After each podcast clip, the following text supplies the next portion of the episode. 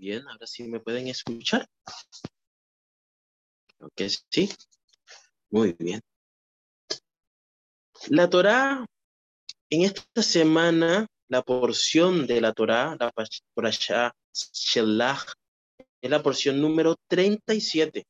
Ya nos vamos acercando una vez más al final, ¿verdad? Ya estamos un poquito allí más allá de la mitad de nuestras lecturas de la Torah en este ciclo anual judío. La parasha Shelach, enviar, envía, cuenta la historia de los espías israelitas que viajan a Canaán, a Erex Canaán, y traen de vuelta un informe negativo y como resultado de este, de este em, informe reciben un castigo decretado para ellos, que era vagar y morir en el Bamidbar. Pero no iban a morir inmediatamente, sino que iban a morir luego de pasado 40 años. La parasha también termina con algunas leyes sobre sacrificios, historia de un hombre que profana el Shabbat y el mandamiento de llevar los zitzit. La Torah comienza diciéndonos, Vaidaver Adonai el Moshe lemor, Shelach lecha arashin beyaturu et eres kenan.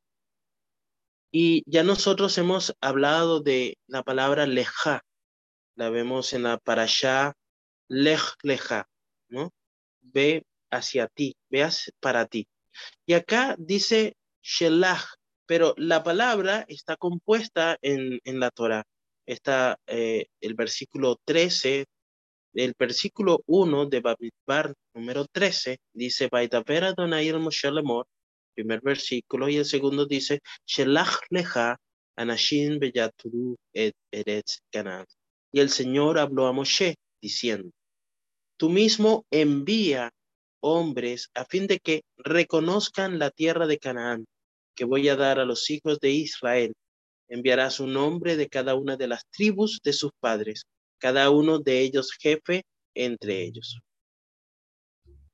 La parasha nos comenta, nos relata que ante la insistencia de Bene Israel y con el permiso que le da Shen, Moshe envía doce exploradores. Envía uno de cada tribu para investigar a Canaán, anticipando los problemas que esto van a puede traer, Moshe cambia el nombre de Josea por el de Yehoshua. De esta manera, Moshe está expresando una eh, oración, una plegaria, para que Hashem no lo deje, no permita que fracase en su misión. Estos hombres, estos espías, estos exploradores van a Eretz, Canaán, regresan 40 días después llevando un fruto inusualmente grande. Al regresar, 10 de ellos afirman que el pueblo de Canaán es tan formidable como la fruta que acaban de traer. Y los hombres que están allí, por supuesto, bajan, ¿verdad? Se desaniman, ¿no? Pero vemos a dos personajes dos de estos exploradores que acompañan a este, este grupo de exploradores que son Caleb y Yehoshua. Los dos únicos exploradores que dentro de esta parasha están todavía a favor de cumplir el mandato de Hashem, de ir y conquistar la tierra, invadir la tierra, porque ellos van a recibir el favor de Hashem al hacer. Entonces, estos dos hombres intentan animar al pueblo a pesar de este informe tan, tan malo, ¿no? Que han traído el resto de los exploradores. El pueblo, sin embargo, decide, ¿verdad? Escuchando a cada uno de estos, a la mayoría de estos hombres, decide que la tierra no merece este riesgo potencialmente mortal, ¿no? Y en su lugar elige, bueno, vámonos de regreso a este, en la tierra de Egipto. Así que la, comienzan unas fervientes oraciones de parte de Moshe para salvar a la, a la nación de la aniquilación, ¿verdad? Que les viene. Sin embargo, Hashem declara que deben permanecer en el lugar durante 40 años, hasta que los hombres que lloraron ante este falso informe de los exploradores hayan ido al descanso. Un grupo arrepentido inicia de una manera precipitada una invasión. Dicen, no, este, tienen razón. Hashem dijo que nosotros íbamos a conquistar la tierra, Él iba a ir con nosotros, vámonos. Y basándose en esa orden original de, de, Dios, corren, se, se dirigen, pero Mashed les advierte que no hagan esto, que ignoran que Hashem ya ha decretado algo contrario y son masacrados por los amalecitas y los cananeos. Continuamos viendo en la parasha que Dios va a darle instrucciones a Moshe sobre las ofrendas que se deben hacer cuando el Bene Israel entre finalmente a la tierra. Se ordena al pueblo que retire la jalá, que es una ofrenda para los Kohanim de su masa. Se explican las leyes para una ofrenda después de un pecado inadvertido, para un individuo o un grupo. Si alguien blasfema contra Dios y no se arrepiente, va a ser cortado espiritualmente después. Y un hombre que es encontrado, ¿verdad? Allí recogiendo leña en propiedad pública en violación de las leyes del Shabbat es ejecutado. Vamos a comenzar hablando acerca de Erex Israel. Hashem dio la tierra de Canaán a Abraham que vino a vivir a esta tierra. Y esta promesa se le repite a Isaac, se le repite a Jacob y a sus descendientes. Como en el texto de la parasha Shelach Leja, que leemos los primeros dos versículos que leíamos al principio. Y el Señor habló a Moshe diciendo, tú mismo envía hombres a fin de que reconozcan la tierra de Canaán que voy a dar a los hijos de Israel. Enviarás un hombre de cada una de las tribus de sus padres cada uno de ellos jefe entre ellos. La tierra ha sido dada a Israel por Hashem. Sin embargo, nosotros podemos ver que en el transcurso de cuatro mil años las naciones no aceptan que este eh, regalo de Dios haya sido dado especialmente a la tierra de Israel. Hace unos 2300 años, con más de 2300 años, durante la época de Alejandro Magno, esta discusión seguía abierta. En la Gemara, nosotros podemos encontrar una historia que dice lo siguiente, el pueblo de Canaán llevó una vez al pueblo judío a la corte ante Alejandro Magno. El pueblo de Canaán estaba exigiendo que se les devolviera el ex Israel, la tierra de Israel, porque originalmente esta propiedad era de Canaán, su, su antepasado. Ahí había eh, un este, erudito, ¿verdad? Llamado Kehivá Ben Pesisá, argumentó que Canaán era hijo de Ham y que Noah profirió una maldición sobre él para ser siervo de sus hermanos, de Shen y de Jafet. Según la alajá que encontramos en Pesajín 88b, todo lo que se adquiere, todo lo que adquiere un esclavo pertenece a su amo. Por tanto, los cananeos, al obtener la tierra de Israel, no son más que esclavos. Por lo tanto, no tienen derecho sobre la tierra y a través de su antepasado Hashem, los judíos eran los legítimos propietarios. Así que los demandantes, según esta historia de la Gemara, nos dice que estos demandantes pertenecientes a Canaán huyeron despavoridos, dejando sus campos, sus viñedos al pueblo judío. Pero había otra cosa aquí interesante con respecto a la tierra de Canaán. Eh, acá el comentario eh, del pastor Elofer dice que no está seguro de que sea un argumento que nosotros podamos utilizar hoy en día, ¿no? Este de la Gemara, ¿no? Pero que hay otro argumento que se refiere a la creación, ¿no? Que cuando nosotros leemos la, la Torah en Bereshit capítulo 1, al principio de Bereshit, y eh, Rashi eh, explica que la Torah comienza con la narración de la creación, porque si el mundo acusa a los judíos de quitarle y legalmente Eretz Israel, ellos pueden responder que Hashem creó el mundo entero y le pertenece. Con su voluntad se lo quitó y nos los dio a nosotros. ¿no? Y ese es un argumento más fuerte. A mí Hashem me ha dado la autoridad de esta tierra. Fíjate que nosotros podemos ver que en la tierra, como pueblos han tomado a la fuerza, ¿no? Otros lugares. Por ejemplo, vemos los británicos que dominan Australia o Nueva Zelanda. Vemos como España o Portugal eh, tienen colonias cuando o dominaron por mucho tiempo en Centro y Sudamérica. Vemos los europeos, ¿verdad? Este, eh, influenciando o invadiendo Norteamérica, Canadá, o los árabes en el Medio Oriente, en África, ¿verdad? Pero cuando nosotros creemos y leemos lo que la Biblia dice, el único pueblo en el mundo que recibe directamente su tierra de Dios es el pueblo judío.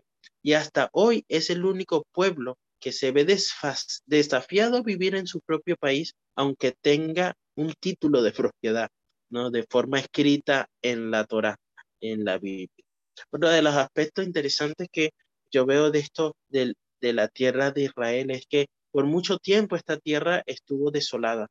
Al separarse las, las, las tribus de Judá y de Efraín, Efraín que tenía las diez tribus y Judá que tenía la tribu de Judá más una parte de la tribu de Benjamín, ¿verdad? Luego vemos cómo fueron dispersados las tribus de, de Efraín por el resto del mundo, siendo llegando hacia la diáspora, lo que se viene a convertir ahora ¿verdad? Y vemos el pueblo judío que permaneció, luego fue eh, llevado a Babilonia.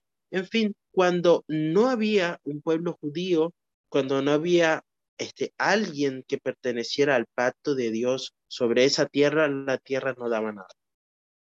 La tierra era inhóspita, seca y sin nada. De hecho, empezaron a regresar hace tiempo, cuando empezaron a regresar el pueblo judío a esta tierra, se las querían vender, bueno, está bien, te lo voy a vender, decían los que estaban allí viviendo, pero decían, bueno, al final se van a tener que ir porque esta tierra no da nada.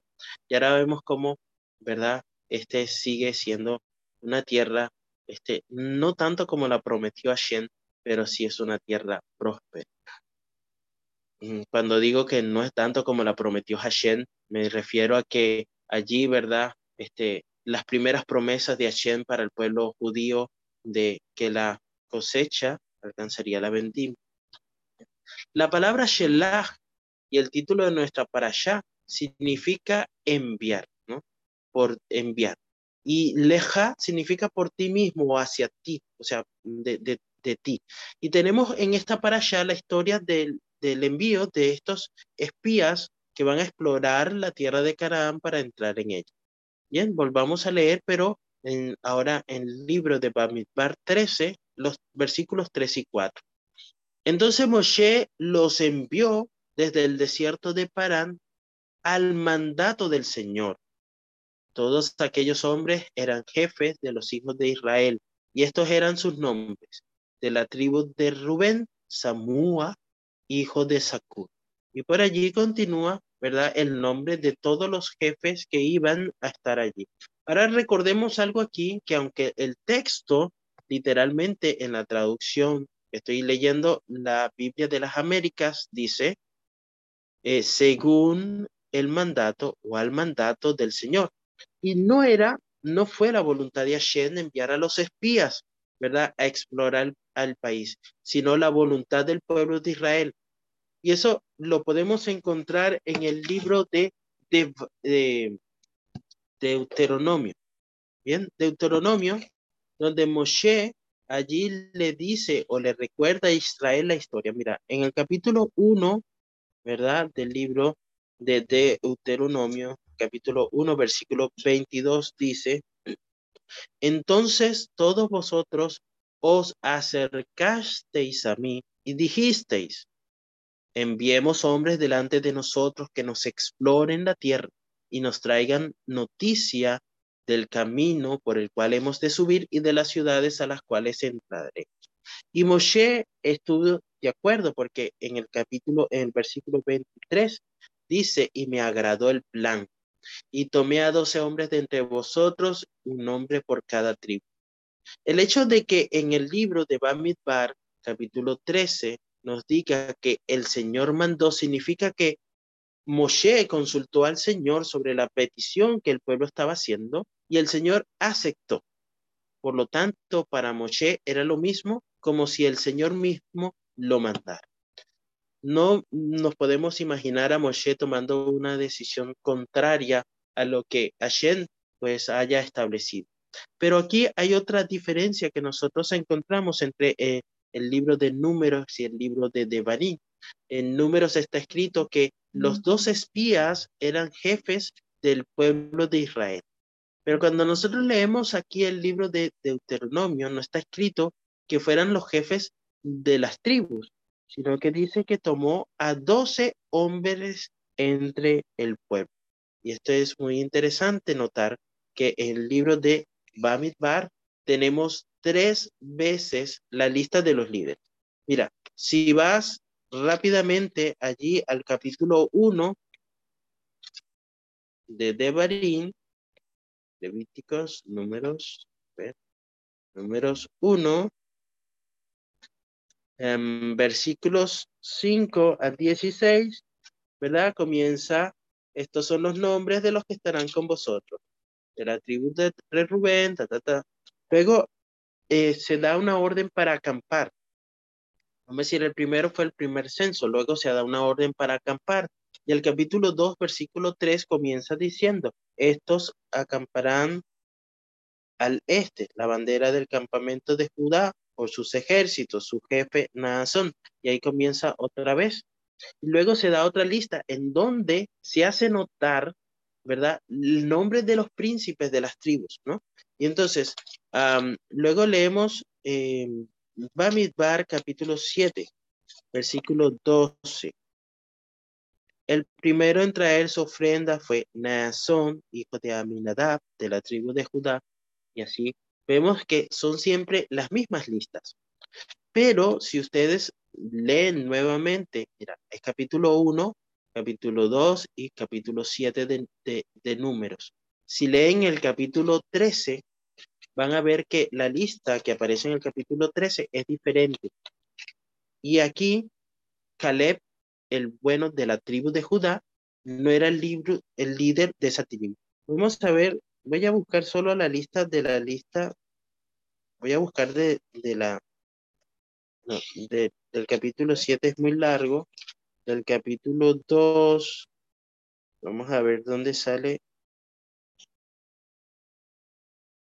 Eh, Caleb, el bueno de la tribu de Judá, no era el líder, el líder de la tribu, ¿no? O el líder de, o la cabeza de, de Judá, por ejemplo, siempre fue Nashon, ¿no? Que es el primero, eh, ¿sí? Vamos a leer en el capítulo 2, versículo 3, estos acamparán la bandera del campamento de Judá por su ejército, su jefe Naasón, hijo de Aminadab. Si leen el capítulo 1, pueden leer que en el capítulo, versículo, ¿dónde comienza? 7. De Judá, Naasón, hijo de Aminadab. Pero cuando leemos acá en el capítulo 13, ¿verdad? Eh, Josué eh, no es el libro de, no es el, el, el, el de la tribu de Efraín. Eh,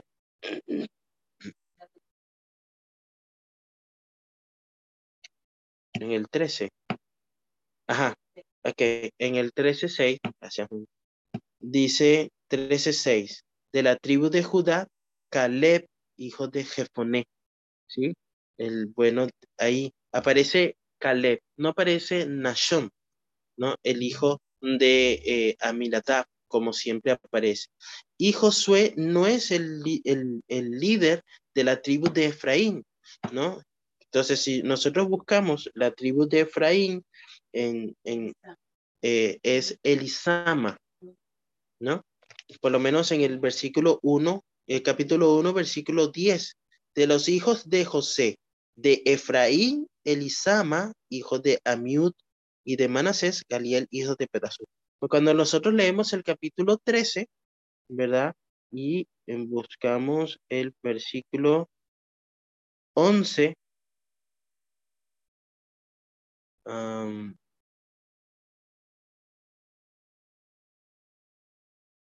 Sale Manasés, ¿dónde está la tribu de Efraín? Que no la veo. Ah, el versículo 8, el versículo 8 dice, de la tribu de Efraín, Oseas, Josué, ¿verdad? Recordemos que se le cambió el nombre, hijo de Nun, ¿no? Josué bin Nun, ¿bien? Entonces, el pueblo tenía más de 79 mil líderes. Recordemos que había líderes de mil, de, de 100, de 50, ¿no? Habían, este, entonces, habían 6.035 líderes de 100, habían líderes, 12.071 líderes de 50, 60.355 líderes de 10. Y, bueno, por supuesto, Moshe tenía muchos líderes, entre los cuales elegir a estos 12. Aunque podríamos considerar que eh, alrededor promedio de 80.000 líderes eran buenas personas, no fueron lo suficientemente buenas para que para entender, para comprender el poder de Hashem, para regresar y dar un informe positivo como lo dio Caleb. Mira, la tradición judía afirma que Moshe pidió voluntarios. Bien, dice la tradición judía, por lo tanto Hashem le ordenó a Moshe que buscara voluntarios para la misión y que seleccionara entre ellos a los que considerara más adecuados. Los espías entonces eran los electos de los voluntarios. Recordemos que esta fue una petición del pueblo.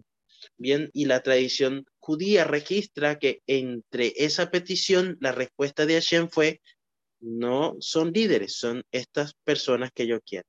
De hecho, cuando leemos el versículo de 3 del versículo del capítulo 13 dice, Vayislach otan Moshe mi paran al pi Adonai kulan anashin rashei benei Israel gemma.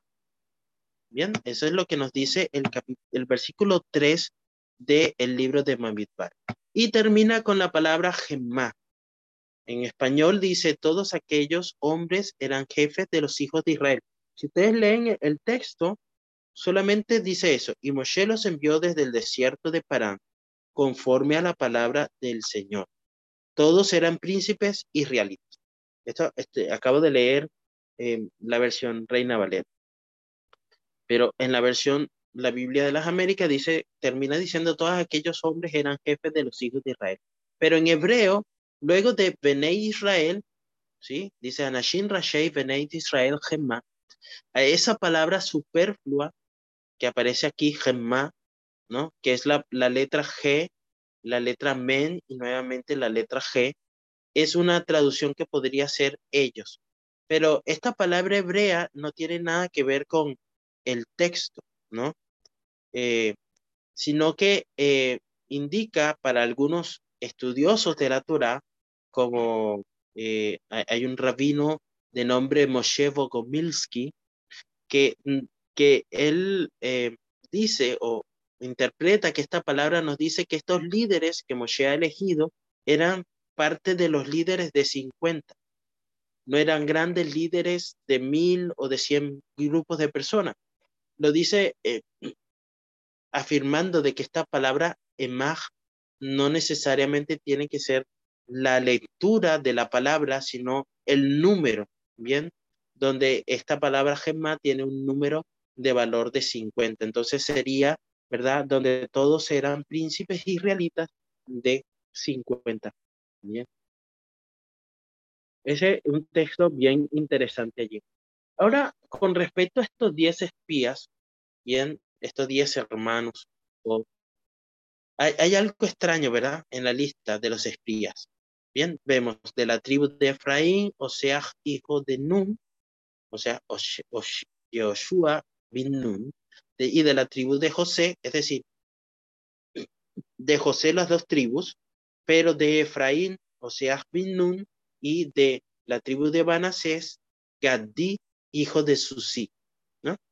Y acá en el texto bien, donde habla acerca de, que es el versículo 11 del capítulo 13, ¿verdad? Lo leemos del 8 al, al 13, al 11, perdón. De la tribu de Efraín, Oshea bin Nun, de la tribu de Benjamín, Palti, hijo de Rafú, de la tribu de Zabulón, Gadí, el hijo de Sudí, y de la tribu de José de Manasés, Gadí, hijo de Susí. Ahora, el texto dice que Gadí es de la tribu de José, cuando sabemos que José por sí mismo no era una tribu. ¿Sí? Tenemos a Efraín o Manasés. Sabemos que los descendientes de José se dividieron en dos tribus, Efraín y Manasés. Si Gadí ¿verdad? Aquí, este espía de la tribu de Manasés se representa como la tribu de José, porque Josea, ¿verdad? Que se va a llamar más adelante Josué, que es de la tribu de Efraín, no aparece como hijo también de José, ¿no? Sino que aparece como hijo de Nun. Y eh, ante este hecho que aparece aquí, la respuesta que dan los eruditos judíos al respecto es que esta historia se representa de tal manera para recordarnos que hay una relación directa entre José y sus hermanos después de que lo vendieron y, y luego de esta venta vemos a José convirtiéndose en un ministro encargado de la distribución de alimentos en Egipto. Recordemos por un momento que cuando hubo una gran hambruna en todo Egipto y en todo Canaán, Jacob envía a sus hijos a buscar comida en Egipto. Cuando ellos llegan a Egipto y su hermano José los ve, tuvo una extraña reacción. Y si ustedes leen el libro de Bereshit, bien, el libro de Bereshit capítulo 42, y recuerden que estamos hablando de este, una palabra clave. Mira, capítulo 42, 9 nos dice, entonces José se acordó de los sueños que había tenido acerca de ellos y les dijo, sois espías, ¿no? Y ellos responden en el versículo 11, todos somos hijos de un varón, somos hombres honrados. Tus siervos nunca han sido espías. Saben que acá en esta historia hay 10 hermanos. Y estos 10 hermanos de José dijeron que nunca han sido espías. De hecho, esa es la razón del fracaso de esta historia que vemos en Bamidbar, capítulo 13. Fueron enviados a explorar el, el país y volver con un buen informe para conquistar la tierra. Pero decidieron ir mejor como turistas. Se alegraron de volver con frutos de la tierra prometida, pero nunca exploraron la tierra. Nunca lo hicieron con el propósito de animar al pueblo de Israel a obedecer a Shem y aceptar la tierra ofrecida por el Señor. La palabra clave que encontramos aquí es en esta historia nunca fuimos espías. Este fracaso de estos diez hermanos de José era una prefiguración del fracaso de los diez espías. Los dos que no participaron en este fracaso, como fueron Josué, representando a su antepasado José, y Caleb, representando a su antepasado Judá, que en esta historia de José y sus hermanos, José, eh, Judá, no participó de la venta de José a, los ismaelitas. Mira qué interesante lectura nos lleva la parasha de esta semana.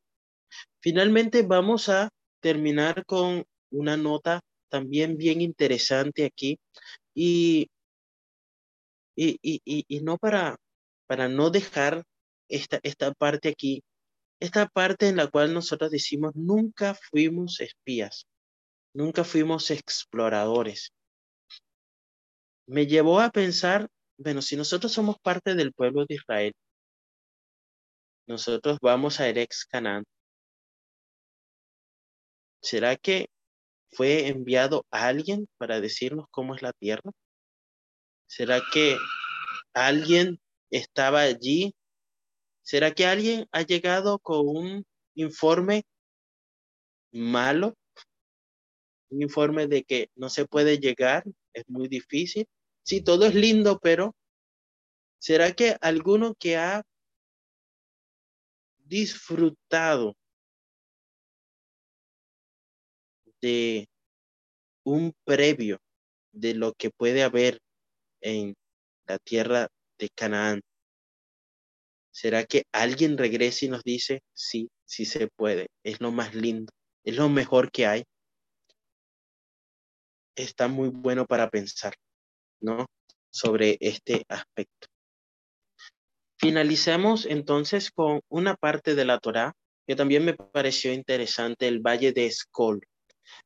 Según la Torá, en el libro de Bamidbar, capítulo 13, versículos 23 y 24, nos dice, y llegaron al valle de Escol y cortaron de allí una rama con un solo racimo de uvas y la llevaron en un palo grande entre dos de ellos. También llevaron algunas granadas e higos. Aquel lugar se llamó Valle de Escol por el racimo que el pueblo de Israel cortó de él. La, la, la Torah, cuando leemos la Torah sobre el lugar donde los espías tomaron los frutos, ¿verdad? Que llevaron al pueblo, dice, Vayavu at Nahal Eskol, Vayichretu Mishan Semora, De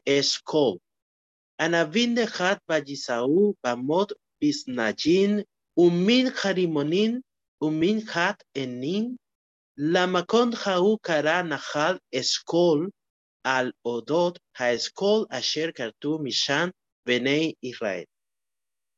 La primera parte o la primera que dice y llegaron al valle de Escol, si lo, escuchan, Vayavu at Nahal Escol, y cuando termina diciendo que el lugar se llamó Escol, la Mahon Ha'u Kara Nahal Escol. Aprendemos por la Torá, por el texto en español, que el lugar se llamaba Escol y tomaron una muestra de frutos y luego se llama, ese lugar se llamó Escol. No es el mismo nombre, no es la misma palabra, ¿sí?